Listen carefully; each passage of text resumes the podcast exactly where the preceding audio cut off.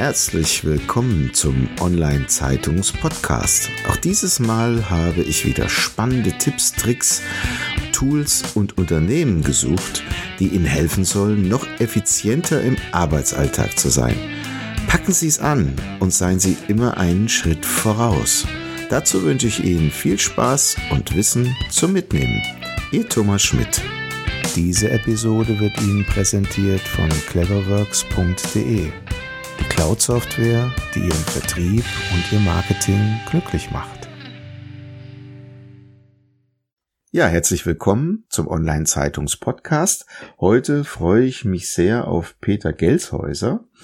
Er ist Unternehmer und ist mit verschiedenen Unternehmen im Markt präsent. Aber bevor ich ihn vorstelle, vielleicht lieber Herr Gelshäuser, können Sie ein bisschen von sich erzählen und wie Sie zu dem geworden sind, was Sie geworden sind. Ja, gerne. Ähm, ich bin 1943 geboren, Kriegskind, und habe meinen Vater erst 1948 kennengelernt, als er aus der amerikanischen Gefangenschaft zurückgekommen ist. Und das ist auch mit die früheste Erinnerung.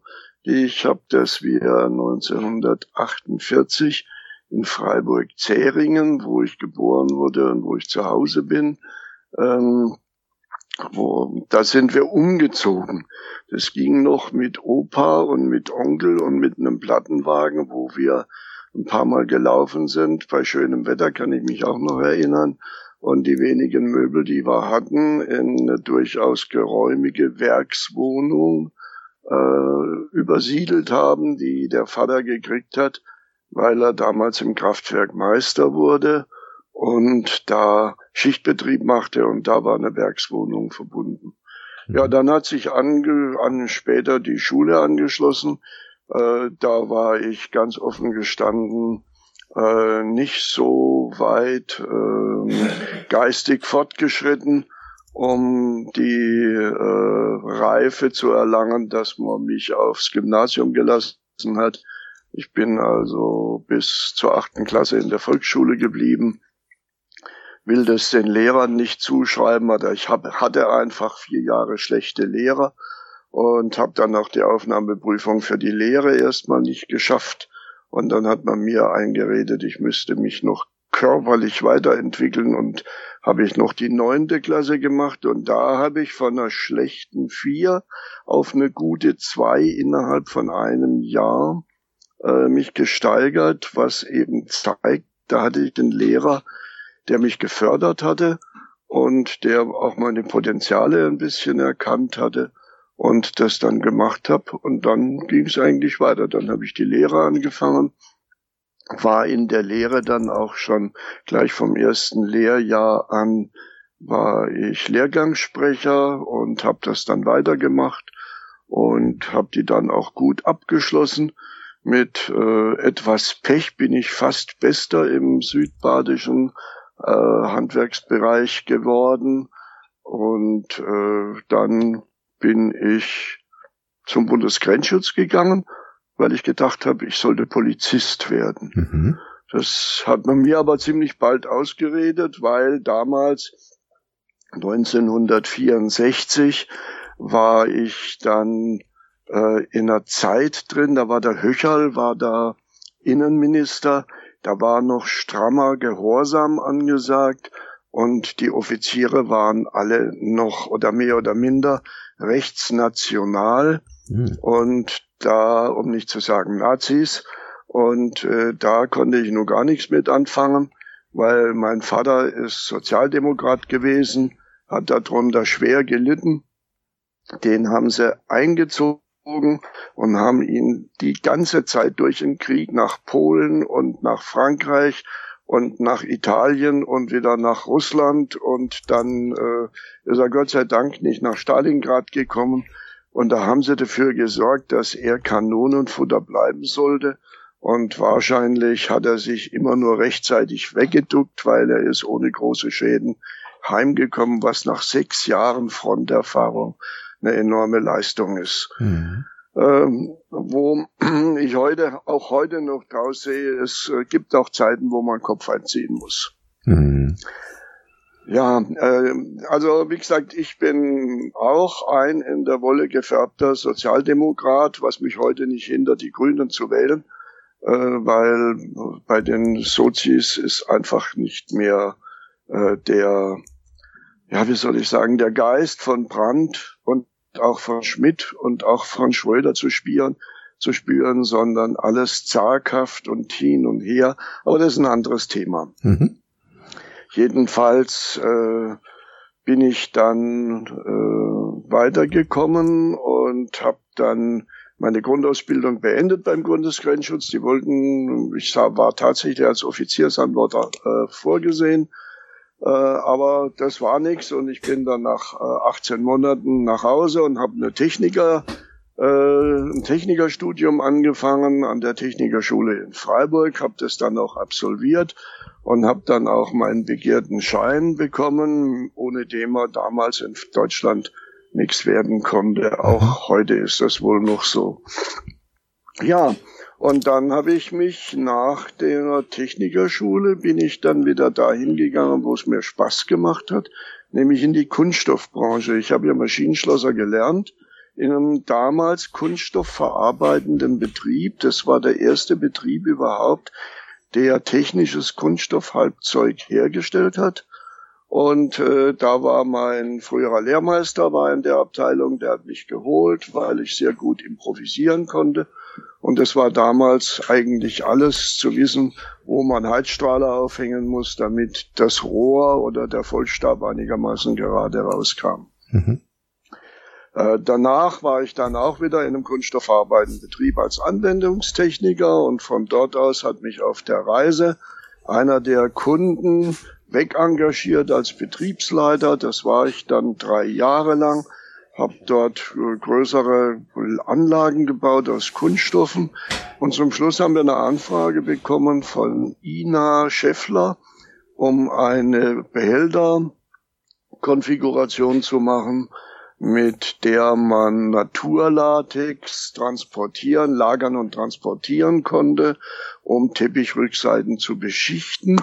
Und weil die Leute eigentlich keine Ahnung hatten, habe ich das Ganze in die Hand genommen, habe dann auch den Gesamtauftrag bekommen. Und danach ist dann eine Teppichrückseitenbeschichtungsanlage geworden, die zur modernsten mindestens Deutschlands, wenn nicht gar Europas gehörte. Mhm. Die wurde dann in Betrieb genommen und es war eine große Fete. Und da sind mir dann die Visitenkarten ausgegangen. Die Anlage hat natürlich funktioniert, tatsächlich auch auf Anhieb. Mhm. Und äh, alle waren zufrieden, nichts hat gespritzt, was beim Naturlatex sonst der Fall ist.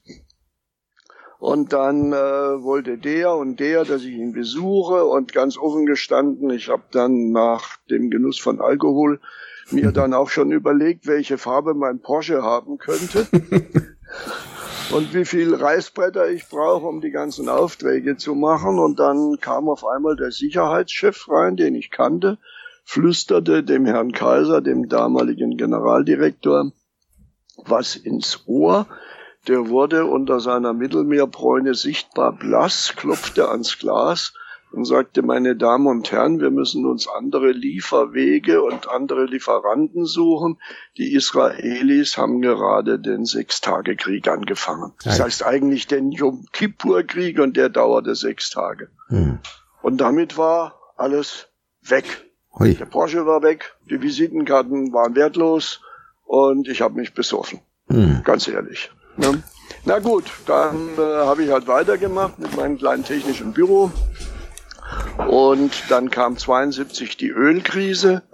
Und äh, da war es dann wiederum ziemlich schlecht und ich habe dann gesucht, wo ich einen Job finde.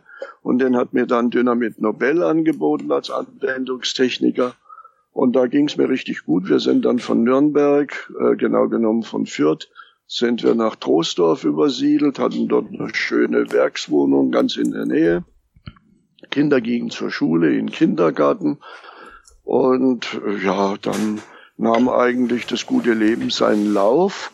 Ich hatte viel Freizeit, ich hatte auch, war nicht ausgelastet in der Firma und habe dann mitgeholfen, erstmal den Kindergarten zu organisieren war dann Kindergartenvorsitzender, äh, Elternbeiratsvorsitzender und bin dann nahtlos mit meinen Kindern in die Schule übergewechselt und war dann auch mal Elternbeiratsvorsitzender in der Schule. Mhm und habe dort ähm, ja mich geübt im Organisieren. Mhm. Das war so mit das erste, wo ich gesagt habe, also hier nur so am Schreibtisch will ich auch nicht bleiben und äh, Organisation ist nun ein halbes Leben. Und da habe ich dann äh, organisiert und zwar so, dass ein großes Schulfest für 1300 Kinder, wo dann zweieinhalbtausend Leute gekommen sind, stattgefunden hat mit Straßensperrung und allem. Und ich war nicht dabei, weil ich an dem Morgen nach Island in Urlaub geflogen bin. Hm. Das hat sich so plötzlich über ergeben. Ja, und das war also meine erste organisatorische Großtat und da habe ich mich dann auch weitergebildet, habe dann Abendkurse gemacht, Volkshochschule und wo sich das angeboten hat. Mhm. Habe mich dann später wieder selbstständig gemacht und habe dann größerer Sprung jetzt und habe dann 1991 bin ich gefragt worden aus Jena, ob ich denn in Jena eine Arbeitsbeschaffungsmaßnahme leiten wollte. Oh Gott, habe ich gedacht, Jena und die Ossis und äh, hm, ja, bin aber trotzdem hingefahren. Dann war, hat sich herausgestellt, mein direkter Vorgesetzter war der Herr Späth. Und da habe ich dann äh, eine ganz neue Art der Führung und des Vertrauens kennengelernt. Ich hatte natürlich eine schöne Präsentationsmappe dabei und schieb die rüber. Mittags um zwei war das Gespräch angesetzt, nachts um eins hat es dann stattgefunden, mhm. weil für ein Spät alles andere wichtiger war. Dafür gab's frische Maultaschen und Trollinger, kann ich mich noch gut erinnern.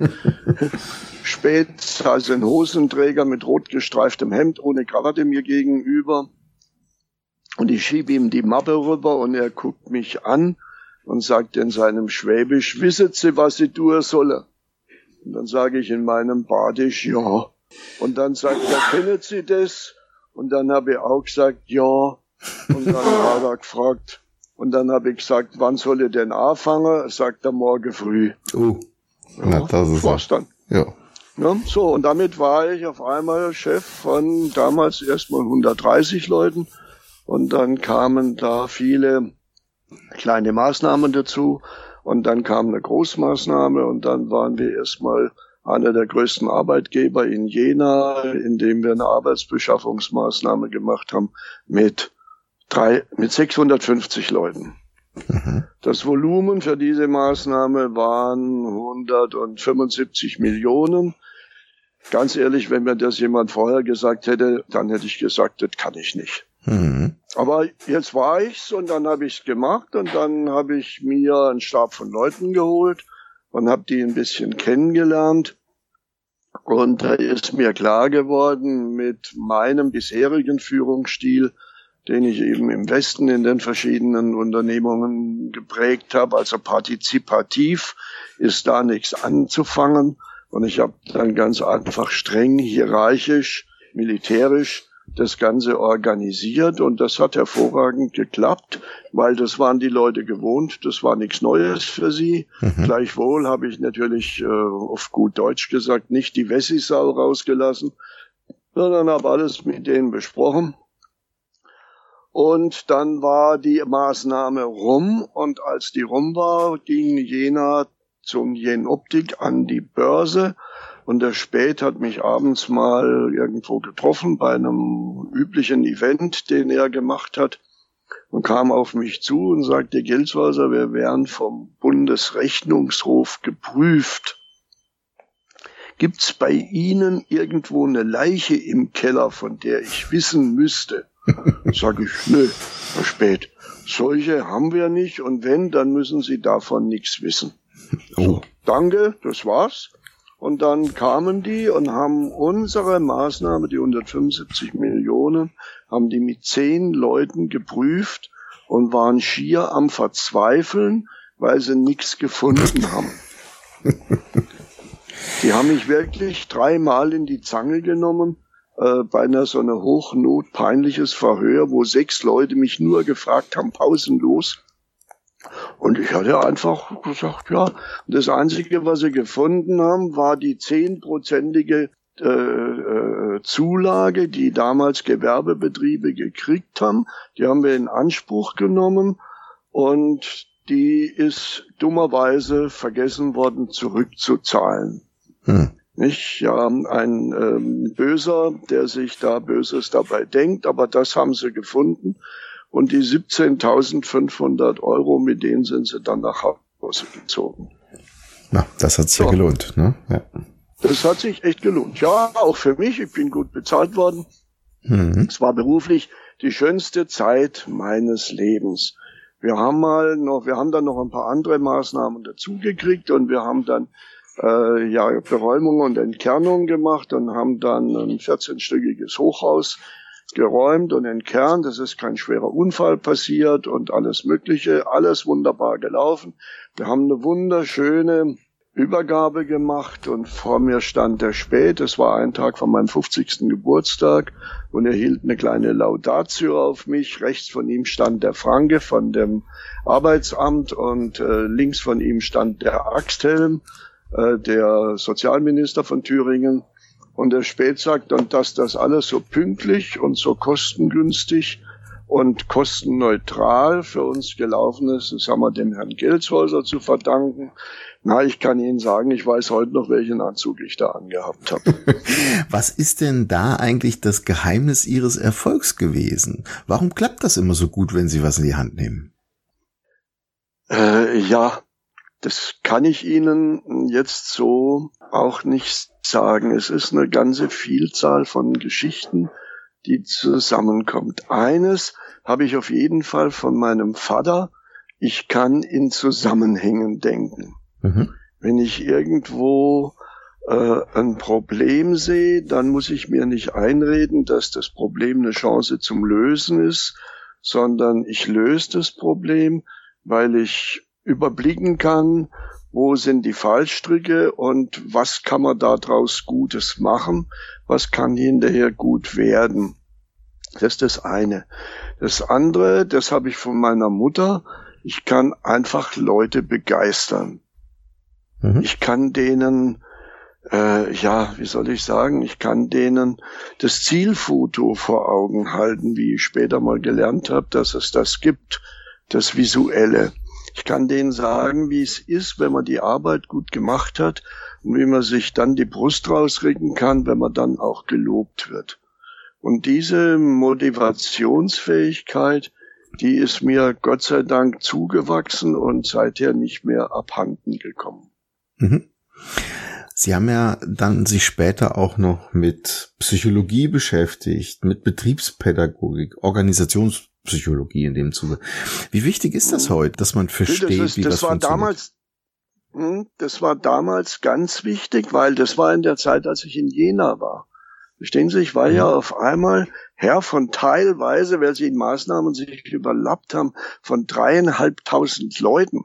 Mhm. Nicht? Und das ähm, gerade mal ein Volksschüler, der die Volksschule damals mit Ach und Krach mit einer schlechten Vier geschafft hat. Also heute würde ich damit nicht mal mehr den Quali kriegen. Mhm. Und äh, da habe ich dann mir, sage ich mal, die Theorie zu dem geholt, was ich in der Praxis gemacht habe.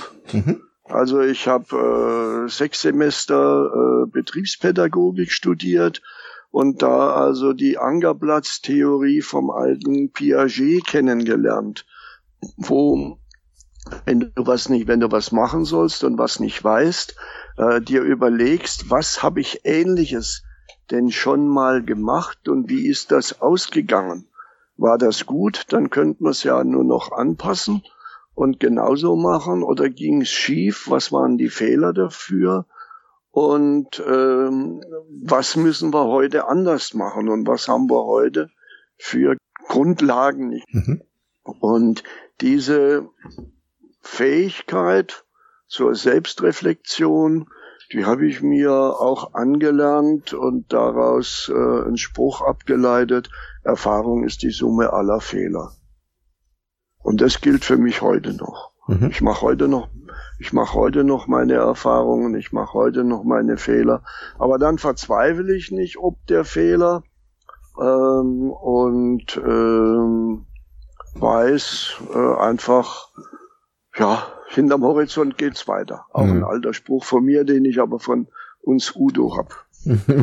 das stimmt, ja. Also diese, dieser Satz, den ich sehr, sehr, sehr gerne da gebrauche, ist, äh, wenn man schon einen Fehler macht, machen guten. Ne? Ja, richtig, natürlich. Wenn dann auch richtig, dass es richtig kracht, dass du richtig lernst, was ist. Natürlich nicht mit Absicht oder sonst irgendwas, aber das muss halt einfach laufen. Nicht? Und äh, ich bin, ich will jetzt nicht sagen, dass ich so ein Sprücheklopfer bin, aber ich habe halt äh, in meinem Leben aus vielen Büchern, die ich gelesen habe, das erste Wesentliche eigentlich, was ich, ich weiß gar nicht in welchem Alter, aber ich glaube, ich war da so um die 15, 16 rum. Das war von Zuckmeier, als wäre es ein Stück von mir. Neben dem grundsätzlichen Spruch, den ich vorhin genannt habe, habe ich noch einen anderen. Die sicherste Art, eine Angst zu besiegen, ist eine Entscheidung zu treffen. Mhm. Und die passt natürlich zu Erfahrung, ist die Summe aller Fehler. Manche Angstentscheidung ist dann eben in die Hose gegangen. Ja. Aber die Angst war besiegt. Also sind denn heute die Unternehmen oder leiden die äh, Unternehmen heute darunter, dass man versucht, immer einen Kompromiss zu finden oder so, wie Sie es vielleicht in der Vergangenheit gemacht haben, durchregieren in Anführungsstrichen, aber durchaus die Menschen mitnehmen? Ist das die richtige Methode? Meiner Ansicht nach schon das Letztere. Ähm, ich denke, äh, dass der größte Verlust, den wir in der deutschen Gesellschaft haben, ist derjenige, dass die jungen Leute heute keine Verantwortung mehr übernehmen wollen. Mhm. Ich klassifiziere, wenn ich Manager sehe, Unternehmensführer, egal wie und wo, äh, gibt's also entweder die freundliche Art, das ist die Klassifizierung in Jäger und Sam und Förster. Mhm. Und die unfreundliche Art ist in Krieger und Krämer. Und wenn ich jetzt bei der unfreundlichen Art bin, es gibt immer weniger Krieger, die bereit sind zu führen, also voranzugehen und zu sagen, wir machen das jetzt, auch wenn wir nur 60 Prozent, aber den Rest kriegen wir schon. Nein, äh, es wird abgewogen und nochmal und wiederum so ein schöner Spruch. Und wenn ich nicht mehr weiter weiß, dann bilde ich einen Arbeitskreis und damit werden, ja, ist doch so, ja. und damit werden äh, Entscheidungen verschleppt. Das beste, beste Beispiel haben wir jetzt gerade aktuell mit äh, der Virusepidemie, mit dem äh, Corona. Da wurden seitens der Politik Entscheidungen über vier Wochen verschleppt und die Folge kriegen wir jetzt in Deutschland noch mit einem geringen ähm, mit geringen Auswirkungen zu spüren im Vergleich zu, zu Italien. Heute 467 Tote, das muss man sich mal äh, vor Augen halten. Oh, das ist ein kleiner Friedhof, nicht? Und äh, Kekulé der Virenforscher äh, aus dem Norden, der hat vor sechs Wochen oder fünf Wochen schon, schon gesagt, wir müssen zusperren, das machen, das machen und das machen. Und die Politiker, äh, die nun einfach keine Ahnung haben, die opfern die Gesundheit der Bevölkerung auf dem Altar der guten Umfragewerte. Also ist man zu stark heute in den Unternehmen bürokratisch vielleicht eingebunden, dass man gar nicht so schnell überhaupt entscheiden kann? Das glaube ich eher nicht. Also ich meine, ähm, wenn ich Chef wäre, dann schert mich die Bürokratie ein Teufel, wenn ich irgendwo eine Chance sehe, äh, die umzusetzen ist. Aber nein, der Chef, der ist vielleicht sogar dankbar um die Bürokratie, weil er dann seine Entscheidungen nicht gleich treffen muss, sondern später oder abmildern kann. Da sehe ich also eher ähm, eine Schwäche heute in der äh, gesamten Wirtschaft, ja, Politik. Es keiner ist mehr bereit, Erfahrung zu machen und keiner ist mehr bereit, sich hinzustellen und zu sagen, wir haben Fehler gemacht. Da nützt es gar nichts, wenn der Herr Altmaier am Sonntagabend bei der Frau Will äh, gesessen hat und gesagt hat, ja, wir müssen zugeben, wir haben diese Angelegenheit zu zögerlich angegangen. Mhm. Ja, bitte, wo sind wir denn? Eine Volksseuche ist doch bitte keine Angelegenheit und da kann man doch nicht zögerlich drangehen. Mhm. Das passt vielleicht gut zu dem Spruch, den Sie selbst, glaube ich, als Leitspruch auch verwenden. Geht nicht, gibt's nicht. Ja, genau. Es geht, es, es, es gibt immer irgendwas. Es, es geht immer weiter und, und wenn es auf der, auf dem Zahnfleisch ist, aber es geht. Prima. Da sind wir schon am Ende, Herr Gelshäuser. Wir könnten, glaube ich, noch Stunden sprechen. Sie haben ein sehr bewegtes Leben und vor allem verschiedenste Stationen durchlebt. Was würden Sie denn jetzt gerade so einem jungen Unternehmen mit auf den Weg geben, was vielleicht äh, am Beginn seiner Karriere steht, vielleicht auch ein Start-up oder auch vielleicht einem kleineren Unternehmen. Was müssten die eigentlich tun, um sich nicht nur richtig zu organisieren, sondern wie könnte man denen helfen, erfolgreich zu werden? Ähm, auch wieder mit einem ganz einfachen Spruch. Augen zu und durch. Mhm. Ja, scheiß auf die Bedenkenträger. Okay. Mach, was du willst. Mach, was dir dein Herz sagt. Mhm. Und das ist eine alte deutsche Tugend. Augen zu und durch. Also Ärmel hochkrempeln und anpacken. Ja, quasi, ne? einfach, einfach machen. Ja. Geht nicht, gibt's nicht, einfach machen. So, und dann unterwegs feststellen, hallo, ich bin nicht auf dem richtigen Weg. Nicht? Also vielleicht auch da noch was, ich habe ja dann auch mal äh, Controlling studiert. Ähm, vielleicht auch da mal, äh, Controlling ist ja nicht nur eine Geschichte für die Zahlen, um das Unternehmen äh, einigermaßen um die Ecke rumzukriegen. Zurzeit kontrolle ich also wieder mal viel mehr mit meinem kleinen Unternehmen, als ich das sonst tue, wenn es gut läuft. Aber Controlling ist auch was für sich. Nämlich Kontrollen heißt ja nichts anderes. Ziele setzen, den Weg gehen, Abweichungen feststellen, korrigieren und dann strahlend durchs Ziel gehen. Und dranbleiben. Ne? Genau. Ja, ja, natürlich, klar. Klar, nicht den Mut verlieren. Und vor allem, vor allem die Bedenkenträger nicht rausschmeißen. Aber wenn dann einer mal genug gesagt hat, kann man sagen, danke, es ist genug, ich habe es gehört, wir machen es an, anders. Mhm. Prima. Vielleicht noch äh, eine letzte Frage. Äh, gibt es denn irgendwelche Bücher, die Sie im Laufe Ihres Lebens irgendwie begleitet haben, die Sie mit uns teilen möchten? Da fällt mir jetzt auf Anhieb nichts ein. Vielleicht ein ganz quasi. Wesentliches. Mhm. Ähm, nicht nur das, ein ganz Wesentliches, äh, was mich sehr geprägt hat von Hans Domitzlaff. Das ist der große alte deutsche Markenartikler gewesen, der in der Vorkriegszeit die großen Marken begleitet hat und der in der Nachkriegszeit, äh, viele, die heute 60 sind, erinnern sich noch an das HB-Männchen, mhm. was immer durch die Decke gegangen ist. Ich kenn's noch. Sie kennen es noch, ja. Und der hat also mal gesagt, dass Marketing das Bauen einer Brücke bedeutet, über die der Käufer angstfrei drüber gehen kann, um seine Kaufentscheidung zu treffen. Das ist ein schöner äh, Satz. Mhm. Ja, das ist wirklich ein ganz tolles Ding. Das Buch gibt's zum Teil noch im Antiquariat, äh, ist auch noch mal aufgelegt worden vom Dietsch, glaube ich. Das war mal früher der Herausgeber vom Marketingjournal.